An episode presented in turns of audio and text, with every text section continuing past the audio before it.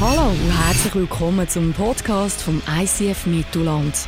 Wir wünschen dir in den nächsten Minuten inspirierende Momente mit Gott und bereichende Impulse für den Alltag.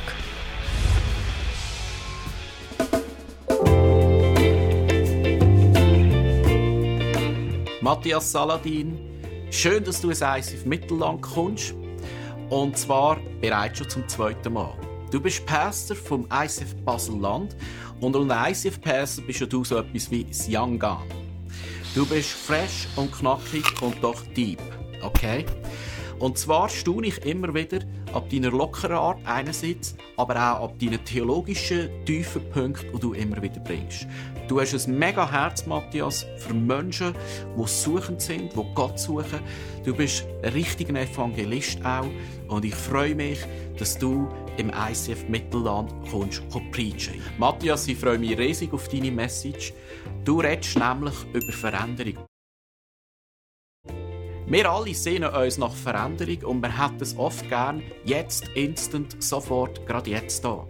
Du redest über das Thema Veränderung und wie eben Veränderung wirklich auch passieren kann. Ich glaube, es wird super spannend. Ich freue mich riesig auf deine Message. Jetzt aber noch eine andere Frage, Matthias. Mir würde es wundern, für welche Musik schämst du dich, wo du früher als Teenager mal gelost hast? Lass uns Matthias Saladin einen ganz herzlichen ISF Mittelland Willkommensapplaus geben.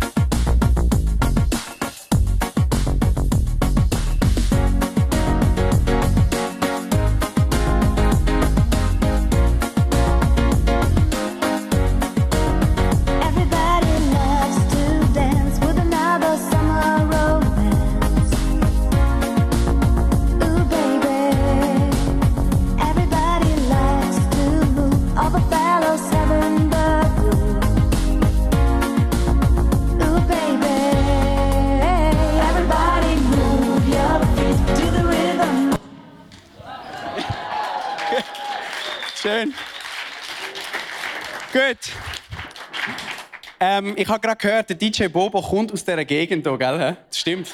Sorry, Herr, für, äh, ich, bin, ich bin mega stolz darauf, dass ich ähm, DJ Bobo Fan war damals. Ähm, Geht's euch gut? ICF Mittelland. Äh? Ich bin der Matthias, ich komme vom ICF Baselland. Und äh, wir ist eigentlich mega lustig, wir sind eigentlich beides eine Landeskirche, oder? Und äh, eigentlich, ihr versteht mich wahrscheinlich jetzt gut ähm, und ich euch, oder? Sehr gut. Beides Landeskirche. Ähm, ich bin verheiratet seit zwei Jahren, ähm, studiere Theologie und ähm, bin vor vier Jahren zurück von Australien gekommen. Ich bin dort für zwei Jahre an einer Bibelschule gesehen, am Hillsong College. Und ähm, kurz bevor ich auf Australien gegangen bin, habe ich gewusst, ich werde am Meer leben. Und ähm, das hat mich so geflasht, weil ich gewusst habe, ich werde dort können surfen. Und äh, das hat mich einfach fasziniert. Auf YouTube oder, sieht man so Videos von Surfen, die einfach auf diesen riesen Wellen gleiten. Oder? Und das hat mich einfach in den Band gezogen. Das sieht so leicht aus und so Hammer. Und ich habe gewusst, hey, ich will das machen, ich will das machen. Ich habe mich so gefreut auf Surfen. Oder? Und das war auch das Erste, also eigentlich das Zweite nach dem Müsli und der Milch, habe ich mir ein Surfboard gekauft dort in Australien.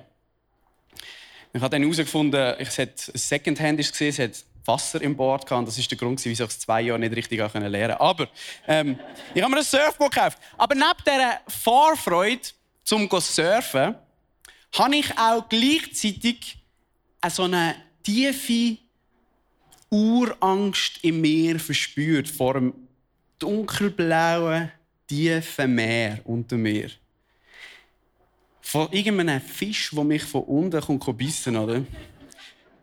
Und es liegt vielleicht daran, dass ich mal als Bub aus Versehen, das hat nicht passieren ich bin glaube 10 oder so, der weiße Hai geschaut habe. Und das hat mich einfach, das ist tief in meine Kinderseele eingedrungen. Oder? Ich habe Albträume gehabt. Ich habe... Und von dort kommt die Angst. Und YouTube ist nicht der beste Ort, um eine Haiphobie abzubauen. Oder? Weil du siehst dann so krasses Zeug, wie so Surfer aus einer Welle rausgenommen werden. Oder? Und ja, also, ich hatte eine riesige Freude, eine Vorfreude, aber auch irgendwie eine riesige Angst.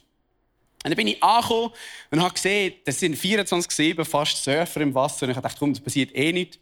Und dazu ist noch gekommen, dass mein Mitbewohner, der Pedro, ähm, so ein Profi, Halb-Profi-Surfer war. Ich habe ein Bild mitgebracht. Das ist, äh, der Pedro ist ähm, Brasilianer, wirklich, der weisseste Brasilianer, was es je geht. Und äh, ah, hey, ich zeige dir, wie es geht. Haben wir noch, ähm, ich habe noch ein zweites Bild von ihm mitgebracht, wie er auf so einer riesen Welle ist. Wirklich mega Maschinen, oder? Dann sagt ja voll, ich zeige dir, wie es geht, komm mit. Jetzt ein Tipp, wenn dir ein Surfer sagt, ich zeige dir, wie es geht beim Surfen, komm, wir gehen zusammen surfen, glaub ihm nicht. Weil der will einfach seine eigenen Wellen nehmen und du bist dann irgendwie im Ozean verloren. Und genau das ist passiert, oder? Wir sind, sind dann irgendwo im Meer raus oder? Und ich bin so in der Welle, ah, oder irgendwie draußen, oder? Und dann ist so der Moment gekommen, wo es plötzlich so wie war, dass ich die Person war von allen Surfern, wo am weitesten außen im Ozean war. Ich schaue so zum Strand, sehe so den Pedro 20 Meter weiter, die anderen Surfer und so. Und dann denke ich so, ich schaue so abend, oder? Und ich sage, was ist, wenn jetzt so ein Haifisch von unten... Und ich habe wirklich schon gedacht, ich habe meine Beine langsam aus dem Wasser genommen. So. Und dann schaue ich so zum Horizont in die Weite vom Meer. Und plötzlich etwa 30 Meter weiter außen, kommt ein riesiger Fisch aus dem Wasser. Und ich bin mega verschrocken. Ich so, ah! Und in der Luft merke ich, es ist ein brauner Delfin. Und ich so, ah, ja! Und der Delfin kommt wieder so rein. Und ich dachte, ja, so geile Delfin. Ich wollte das dem Pedro erzählen. Ich rufe so dem Pedro, hey Pedro, Pedro, ich habe einen Delfin gesehen. Ein Delfin ist gerade rausgekommen. Pedro dreht sich um und ruft mir zurück, Matthias, immer wenn es Delfin hat, hat es auch Haifisch. hey, ich bin voll durchgefallen, oder? Ich gedacht, oh mein Gott, ich bin voll in Panik ausgebrochen. Ich gedacht, ich muss so schnell wie möglich hier raus? Und ich habe angefangen paddeln wie, wie, eine, wie eine Sau, oder? Wirklich. Und ich habe gehofft, hey, hoffentlich sehe ich nicht zu fest aus wie eine Robbe, oder? Von unten.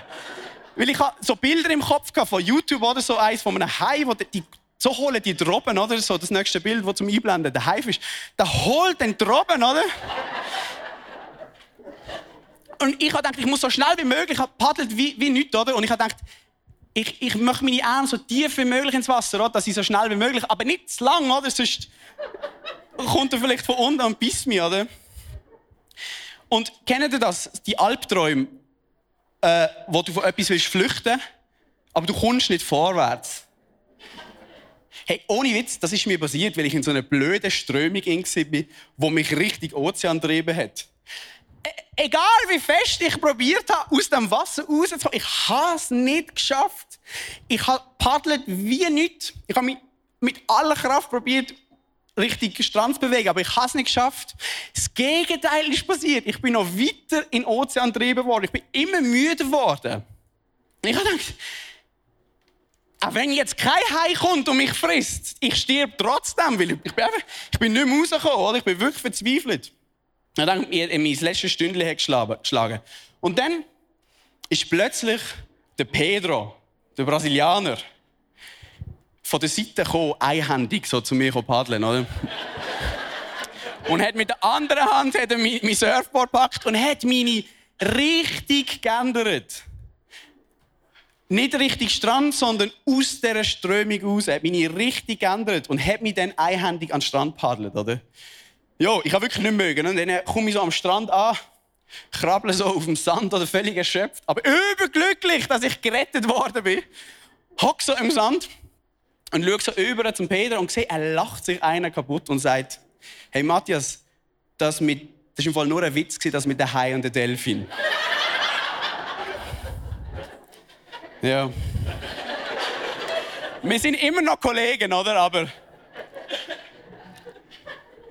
Ja, er hat gesagt, hey, was glaubst du eigentlich, wer du bist?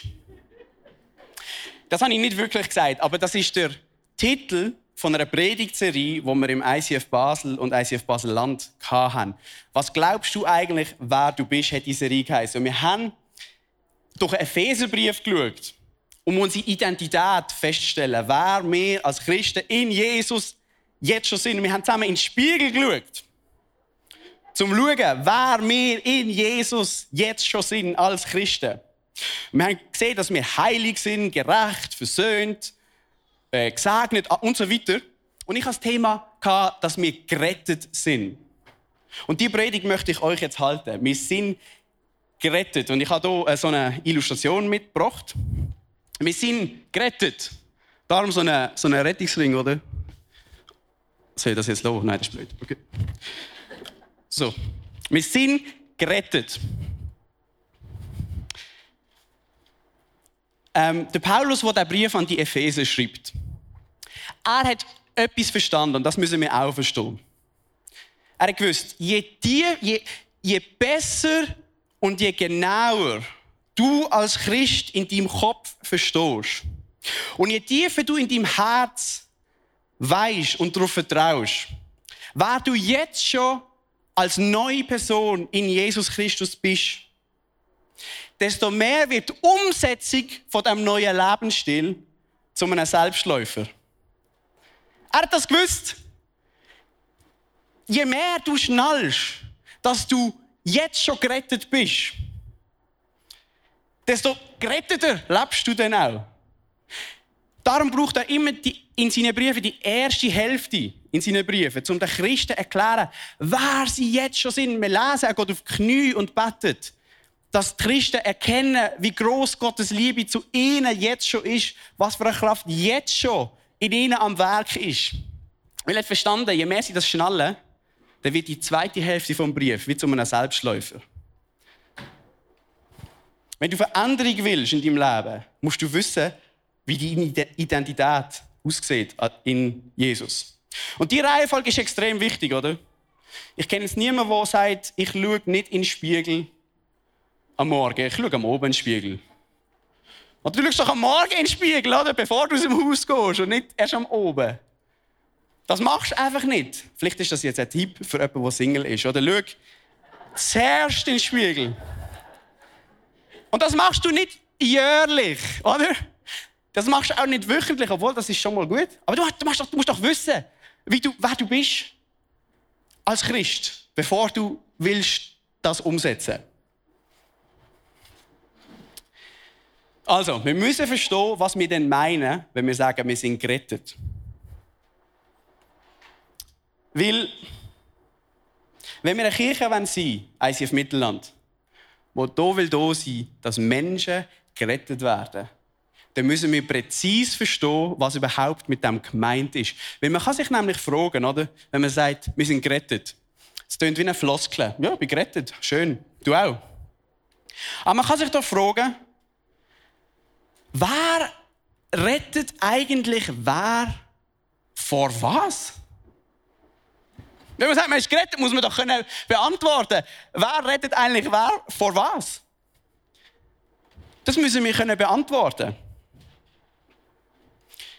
Und ich sage euch, ich bin überzeugt, die Antworten auf die Frage, die sind so gut, dass du heute am Morgen glücklicher aus dieser Halle wirst rauslaufen, als du reingekommen bist. Dass du heute mit einem neuen Verständnis für das Evangelium wirst rauslaufen. Ich bin überzeugt, dass einige von uns hier innen werden frei werden von Sachen, die sie belasten. Zeug, die sie abdrucken. Dass Leute von uns geheilt werden heute am Morgen. Der Paulus schreibt eigentlich, ich schäme mich nicht fürs Evangelium, weil dort ist die Kraft von Gott anwesend. Im Evangelium ist die Kraft von Gott. Und ich glaube, dass wir heute geretteter werden rauslaufen, als wir reingekommen sind. Amen? Sehr gut. Also, wir werden jetzt zusammen lesen, was der Paulus über das Gerettetsein schreibt. Sind ihr ready? Äh, das ist ein, ein längerer Text, aber wir werden da jetzt zusammen durchgehen. Oder? Ich brauche ein bisschen Interaktion. Oder? Wenn ich so sage, hey, jetzt müsst ihr das lesen, dann, dann laut, oder? Alle gleichzeitig. Okay, also. Epheser 2, 1 bis 9. Paulus schreibt zu Christen. Er sagt ihnen, Auch ihr wart tot durch eure Verfehlungen und Sünden, in denen ihr einst gelebt habt, wie es eben dieser Weltzeit entspricht, wie es dem Fürsten der Lüfte des Geistes, der jetzt noch wirksam ist, in den Söhnen und Töchtern des Ungehorsams entspricht. Unter diesen haben auch wir alle einst dahin gelebt, in den Begierden unseres Fleisches, indem wir taten, was das Fleisch wollte und wonach der Sinn uns stand. Und wir waren unserem Wesen nach Kinder des Zorns, wie die anderen auch. Und jetzt die nächsten zwei Wörter müssen wir zusammen lesen, oder? Auf drei. Eins, zwei, drei. Gott aber. Es ist so wichtig, dass wir das verstehen. Wer? Gott aber, der reich ist an Erbarmen hat uns in seiner großen Liebe, die er uns entgegenbrachte, mit Christus zusammen lebendig gemacht. Obwohl wir tot waren in unseren Verfehlungen, durch Gnade seid ihr gerettet und hat uns mit ihm zusammen auferweckt und uns seinen Platz in den Himmeln gegeben in Christus Jesus.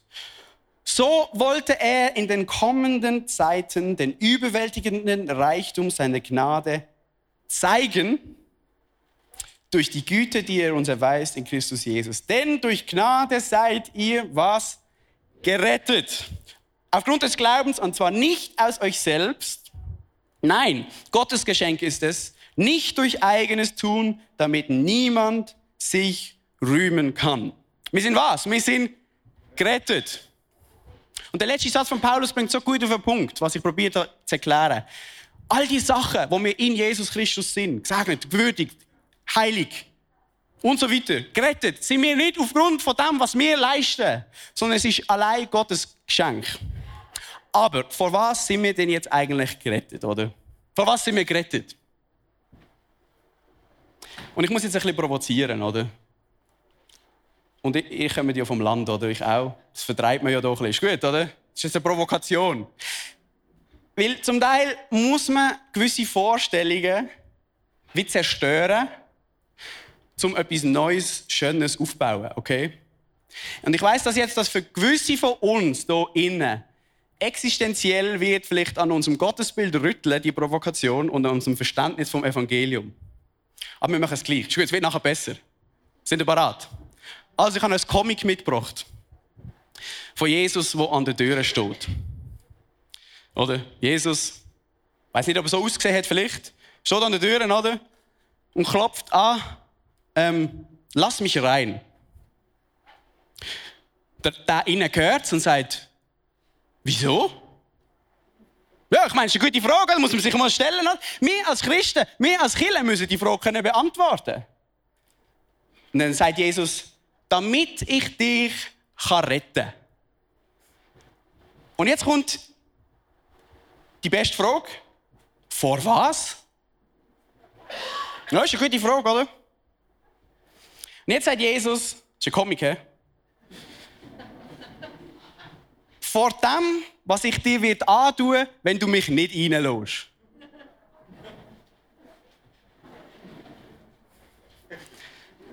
Einige von uns lachen jetzt. Aber du glaubst gar nicht, für wie viele Christen das das Evangelium ist. Du glaubst gar nicht, für wie viele Christen das das Bild ist, was sie von Gott haben. Ich bin so froh, ist das Evangelium so viel besser als das. Das ist nicht biblisch. Das findet sich nicht in der Bibel. Evangelium heißt gute Nachricht. Das ist keine Frohbotschaft, das ist eine Drohbotschaft.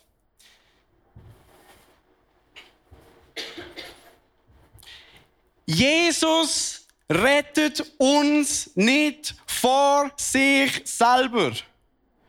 Jesus rettet uns auch nicht vor Gott. Ich weiß schon, wie man auf die Theologie kommt. Ich weiß schon, welche Verslim man sich rausnimmt aus der Bibel und dann dort landet. Bei einem Witz, bei einem Comic, das rettet niemand. Wir müssen das neu verstehen, was es bedeutet, gerettet zu sein. Lass uns mal in den Text schauen. Lass uns mal genau in die Bibel schauen, was denn die Bibel sagt, vor was wir gerettet sind. Okay? Sind ihr parat?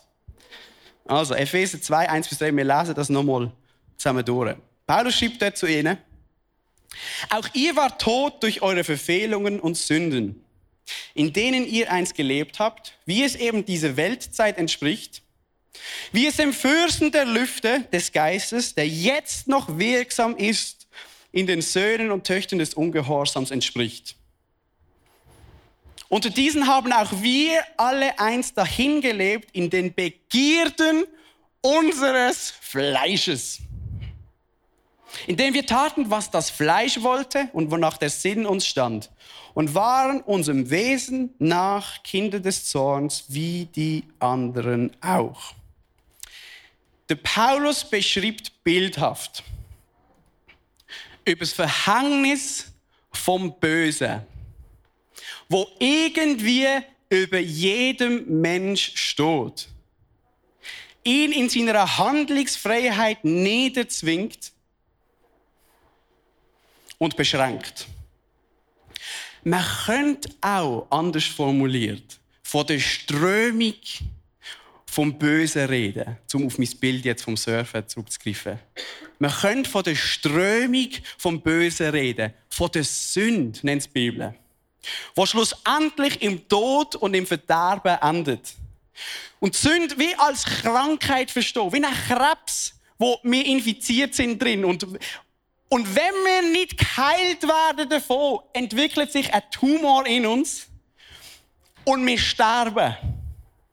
Und egal wie fest du aus deiner eigenen Kraft gegen die Strömung ankämpfst, du kommst nicht dagegen an. Nein, das Gegenteil passiert, du wirst müde und es treibt dich noch weiter dort raus. Der Paulus sagt, wir haben dahin gelebt und taten, was das Fleisch wollte. Was meint der Paulus mit dem, oder? Mit dem Fleisch? Ich meine, ich bin kein Vegetarier, aber ähm, was, was meint er mit dem? Er redet dort von etwas, was in ihm ist, wo nicht so will, wie er will. Der Paulus schreibt eigentlich, das, was ich will, das mache ich nicht. Und das, was ich nicht will, das mache ich. Ich merke, es ist etwas in mir, das anders will als ich. Und er nennt es Fleisch oder Sünde. Wie eine Strömung, die mich nicht mehr andrückt. Und schaut, das sagt der Text, wovor wir gerettet werden. Das sagt der Text, wir sind von dem gerettet. Er sagt nicht, wir werden vor Gott gerettet.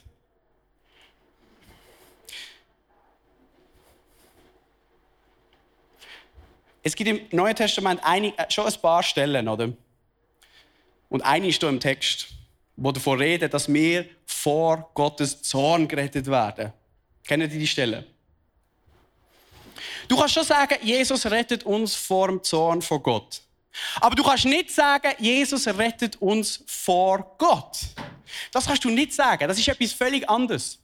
Wir müssen in die Bibel schauen und schauen, was die Bibel überhaupt meint mit Zorn vor Gott. Und das will ich euch Römer Kapitel 1 ans Herz legen, zum daheim nachlesen. Da sagt der Paulus, jetzt ist der Zorn Gottes offenbar worden. Jetzt wissen wir, was der Zorn Gottes ist.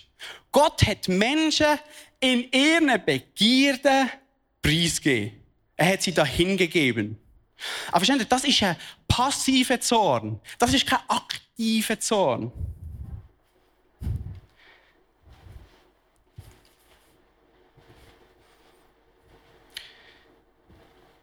Wie ein Vater, der seinem Kind sagt, lang die Herdplatte nicht an, es ist heiß.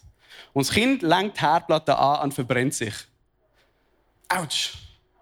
Oder? Die Verbrennung an der Hand ist Strophe, weil das Kind das Gebot nicht befolgt hat. Der Vater muss dem Kind nicht noch die Finger brechen nachher als Strophe. du glaubst aber nicht, wie viele Christen so ein Bild von Gott haben. Der Vater macht eine Salbe drauf und ein Verband drauf und sagt, hey, lang nicht mehr auf die Platte. Aber wenn das Kind darauf besteht und das irgendwie geil findet und immer wieder drauf lenkt, oder? Der Vater macht alles, schickt Propheten, oder, zum abhalten. Keine Ahnung, aber und und das Kind los einfach nicht und verbrennt sich die ganze Hand und wird erwachsen. Und der Vater sagt irgendwann, okay, in all meinem Schmerz ja, gebe ich dir halt Preis. Das ist der Zorn von Gott. Römer 1. Ein passiver Zorn, kein aktiver Zorn. Also, Strömung vom Bösen. Strömung vom Bösen. Was heißt das zum Beispiel heute in der Welt? Die Strömung vom Bösen sieht man zum Beispiel heute bei ISIS zum Beispiel. Bei all diesen Anschlägen, wo durch, eine, ich sage das jetzt extra so, eine teuflische und dämonische Ideologie zum Tod von so vielen Menschen führt. Aber genauso teuflisch, genauso dämonisch ist es, dass an dem Tag, wo in Nizza 80 Leute gestorben sind, in den 20 Minuten irgendwie auf Seite 7, ganz klein, gestanden ist, das Jahr allein sind schon über 3500 Flüchtlinge im Mittelmeer vertrunken. Zum nicht immer die anderen beschuldigen, wer böse ist, oder? Das ist doch, ich meine, das, was ich crazy finde, ist, dass es so klein dort steht, 3500. Crazy. Wir baden in dem Meer. Was, was, von was für einem System sind wir Teil, was irgendwie nicht möglich ist? Was für eine Strömung ist das, dass das dort anführt? Ich will keine politische Aussage machen. Ich sage nur, es wäre viel günstiger, die zu retten, als irgendwelche Antiterror-Sachen zu machen, oder? Okay, das ist jetzt vielleicht ein Welt, äh, übersichtlich beschrieben. Aber vielleicht kennst du das ganz persönlich bei dir, in deinem Leben. So Strömungen, die dich immer wieder zwingen, Sachen zu machen, die dir selber schaden und wo anderen in deinem Umfeld schaden. Zum Beispiel Wutausbrüche, Neid, Gitz, Egoismus, Selbstverliebtheit, Sucht, Pornografie, Lästern über andere. Ich merke das bei mir. Ich habe mir vorgenommen, ich will nicht schlecht reden über andere, wenn sie nicht da sind. Und ich merke, ich entdecke mich immer wieder. Was ist das? Das ist eine Strömung. Mobbing. Untreu. Unsere Worte, die wir nicht im Griff haben und immer wieder die Menschen verletzen, die uns eigentlich am nächsten stehen und, und uns am wichtigsten sind. Was ist das? Was hast du für Strömungen in deinem Leben, die dich nicht mehr in eine Strömung, in eine Richtung drängen? Schau, ich habe gute Nachricht für dich. Jesus kann dich aus dem Strom retten. Jesus rettet uns vor der Sünde und der letztendlichen Konsequenz davon, dem Tod. Vom Zwang zum Sündigen, aus der Strömung der Sünde, aus der du selber nicht rauskommst. So wie der Pedro, der aus freier Gnade von der Seite kommt und deine Richtung ändert. So kann Jesus deine Richtung ändern und dich aus dem Strom rausziehen und ans sichere Land bringen. Aber ich habe noch bessere Nachrichten für euch heute am Morgen. Und das ist jetzt mein Schlüsselsatz. Jesus rettet uns nicht vor Gott sondern Gott rettet uns durch Jesus. Amen. Es tönt so ähnlich, aber es ist ein riesiger Unterschied. Jesus rettet uns nicht vor Gott, sondern zeigt, dass Gott ein Gott ist, der dich will retten. Weißt du, was das heißt? Das heißt, Gott ist für dich. Gott ist in dem Strom, wo du drin bist, für dich und nicht gegen dich. Vielleicht bist du gerade in so einem Strom inne und du bist müde, du kommst nicht aus aus deiner eigenen Kraft. Los dem Typ zu aus dem Baselland, der heute Morgen hier angekommen ist. Gott ist für dich. Er will dir helfen. Es heißt Gott aber, wo reich ist in seinem Erbarmen, ich möchte beweisen, dass Jesus uns nicht vor Gott rettet, sondern Gott rettet uns durch Jesus. Ich möchte das beweisen mit Matthäus 1,21, wo der Engel zum Josef redet. Er sagt ihm, und sieht, Maria wird einen Sohn gebären und du sollst seinen Namen Jesus nennen. Das ist der Grund. Denn er wird sein Volk retten vor Gott. Vor, nein, vor seinen Sünden. Und Freunde, der Name von Jesus ist Programm. Es ist kein Zufall, dass er Jesus heißt, weil Jesus heißt übersetzt, Gott ist Rettung. Gott ist Rettung. Und er wird das Volk retten vor der Sünde. im Johannesevangelium sagt Jesus einig über sich selber. Ich mache nur, was ich den Vater gesehen mache. Er sagt an anderer Stelle, wenn ihr mich seht, seht ihr den Vater. Wenn ihr wollt wissen, wie der Vater im Himmel ist, schaut auf mich. Die zwei sind eins. Hört auf, die zu trennen, auch am Kreuz. Jesus liebt dich. Ja, voll. voll. Ich meine, ich, ich bin voll äh, Feuer und Flamme für das. Jesus liebt dich. Amen. Aber Gott auch. ich weiß, es klingt so banal, aber wir haben oft das Gefühl, ja, Jesus äh, liebt uns. Aber Gott ist eigentlich hässig und Jesus muss jetzt da irgendwie Gott umstimmen oder so. Nein, nein, die zwei sind eins. Die zwei sind eins. Schau, wir müssen das verstehen, weil wenn wir sündigen und das nicht verstehen, dass Gott für uns ist, wenn wir mal reinschiessen und irgendwie in dem Strom in sind und nicht wissen, dass Gott für uns ist, dann gehen wir überall anders stehen und suchen überall anders unsere Hilfe als bei dem, der uns wirklich helfen kann. Bei Gott selber. Aber nein, wir haben ein falsches Bild von Gott. Wir schämen uns, wir decken uns zu wir, wir verstecken uns. Gott ist für dich. Gott ist für dich. Er hat uns gerettet vor der Sünde, indem er vor 2000 Jahren für uns gestorben ist. Und indem er für uns gestorben ist, kann die alte Natur, das Fleisch in uns, die Strömung in uns kann auch absterben. Und indem er durch die Kraft vom Heiligen Geist auferstanden ist, kann auch in uns ein neuer Mensch, eine neue Natur auferstehen. Wir werden zu einem neuen Mensch. An Weihnachten, vor zwei Jahren, ist im ICF Basel-Land ein älterer Mann, 50, sorry, sorry, äh, junger Mann, 50, zum Glauben gekommen. Nicht christlich, völlig zum Glauben gekommen. Ich habe mit ihm dann betet, Jesus ins Herz eingeladen und so. Nach drei Wochen habe ich wieder mit ihm geredet. Hey, wie ist so? Seit Weihnachten. Und er sagt, es ist ja crazy. Seit Weihnachten, wenn ich arbeite und meine Mitarbeiter lästern über andere, dann stört mich das. Vorher habe ich dort mitgemacht. Verstehen Sie? Es hat ihm niemand gesagt, du sollst nicht lästern.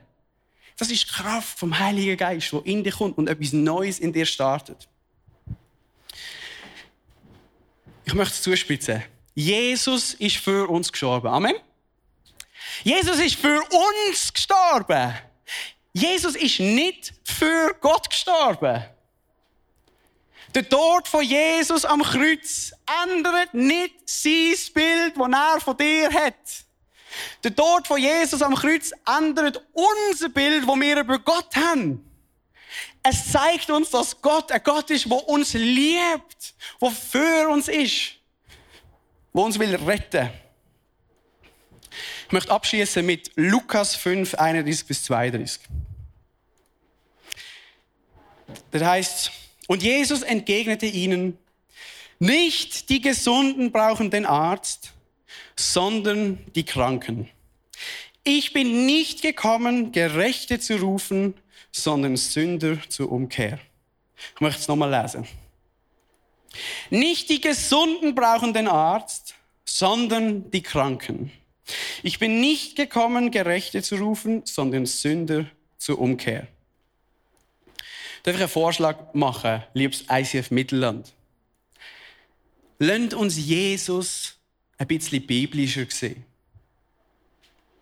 Lasst uns Jesus mehr als Arzt anstatt als Anwalt verstehen.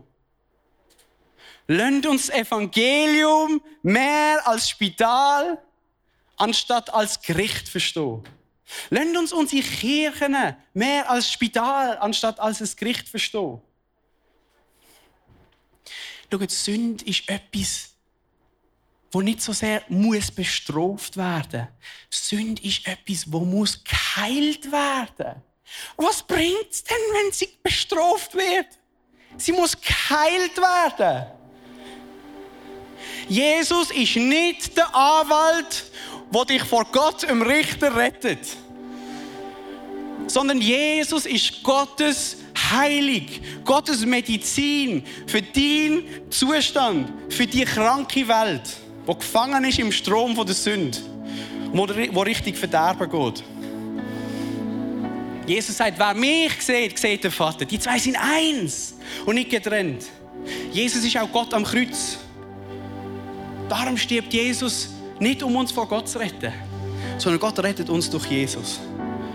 Jesus stirbt für uns und nicht für Gott. Jesus rettet uns vor einem falschen Bild von Gott. Genauso wie, wie ich aus dieser Strömung gerettet worden bin. Und gemerkt habe, als ich ans Ufer angekommen bin, dass das eine Lüge war. Es hat gar kein Vielleicht hat es irgendwo Hai gehabt, aber es hat kein Hai gehabt wegen der Delfin.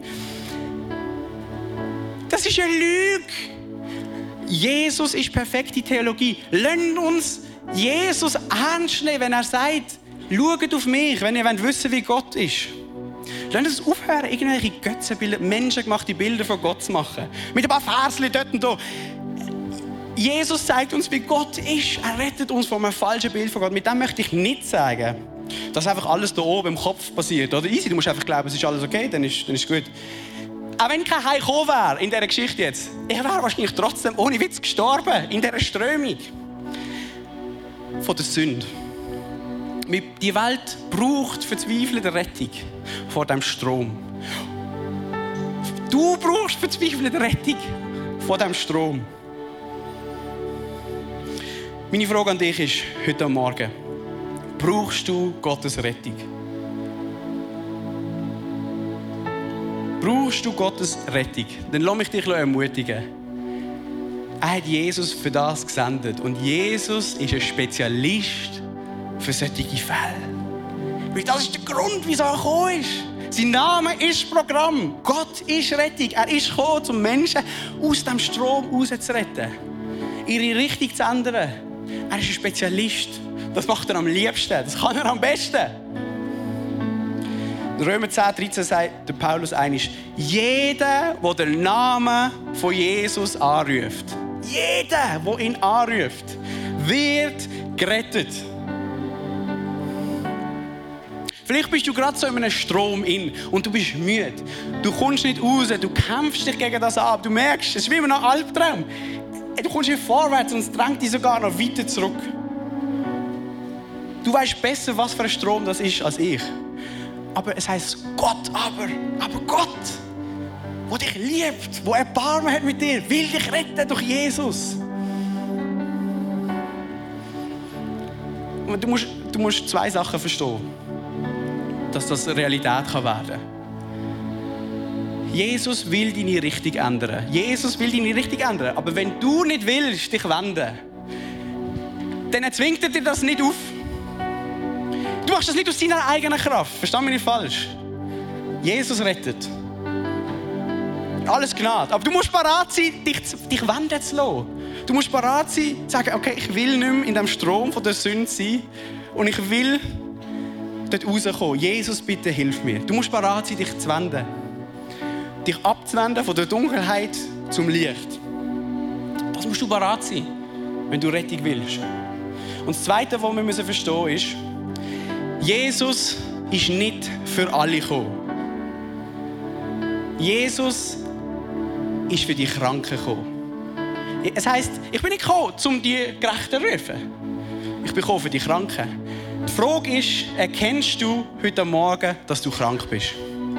erkennst du, dass du Gottes Rettung nötig hast. Er rettet dich nicht, wenn du ihn nicht anrufst.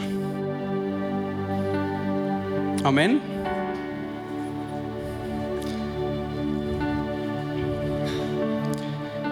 Amen. Wenn du heute Morgen da bist und du merkst, du brauchst Gottes Rettung und du möchtest gerne seinen Namen anrufen, dass er dich rettet und du bist in so einem Strom inne, wo dich dort anzwingt und du kommst nicht aus deiner eigenen Kraft raus, dann kannst du heute Morgen den Jesus anrufen. Und dann kommt Gott und er ändert durch Jesus deine Richtung und bringt dich ans sichere Land. Können wir kurz alle die Augen zumachen? Wenn du das bist heute Morgen, du merkst, du brauchst Gottes Rettung und du erkennst, dass du wie krank bist und du willst heilig von dem, von dem Strom, der dich drängt. Und du bist bereit, dich zu wenden. Du bist bereit, umzukehren. Wenn du das heute Morgen bist, wo immer du hockst, dann strecke jetzt deine Hand auf, während alle die Augen zu haben. Merci, merci. Ganz viel Hand oben. Ganz viele Hände oben. Lassen wir unsere Hände oben. Wenn du das bist, lass deine Hände oben. Wir zusammen beten. Und du bettest, wenn du deine Hand oben hast, einfach mit mir mit. Lieber Gott, du siehst meine Situation. Du siehst, dass ich in dieser Strömung in bin. Und ich bitte dich, dass du mich rettest. Ich bitte dich, dass du mich dort rausziehst. Ich bin bereit, mich zu wenden. Ich bin bereit, umzukehren. Aber bitte, Jesus, hilf mir. Bring mich an Land. Und lieber Gott, du siehst all die Hände heute Morgen. Du siehst alle Hände, die da oben sind. Du siehst die Situationen. Du siehst, was, was dort abgeht. Und ich bitte dich, dass, dass du diese Erbarmen zeigst, dass du deine Gnade zeigst und dass du im Namen Jesus gerecht wirst. Und du gesagt hast, du wirst uns retten. Lieber Gott, ich bitte dich, dass du Ehen heilst heute Morgen, dass du Kranke wieder aufrichtest, dass du falsche Gottesbilder wieder ins richtige Licht rückst. Ich bitte dich, Jesus, dass du Freiheit schenkst von Sucht, von Zwang, dass du Frieden schenkst.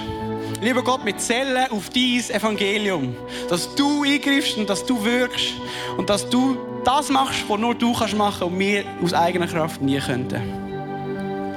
Amen. Amen.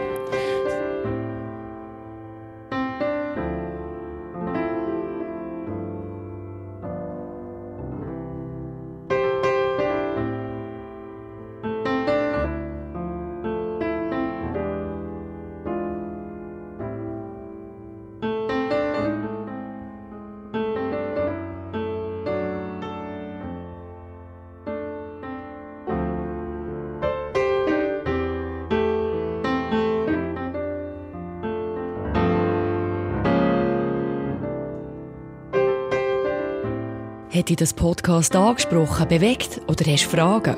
Wir freuen uns auf deine Geschichte. Schreib uns auf info at icf-mittelland.ch.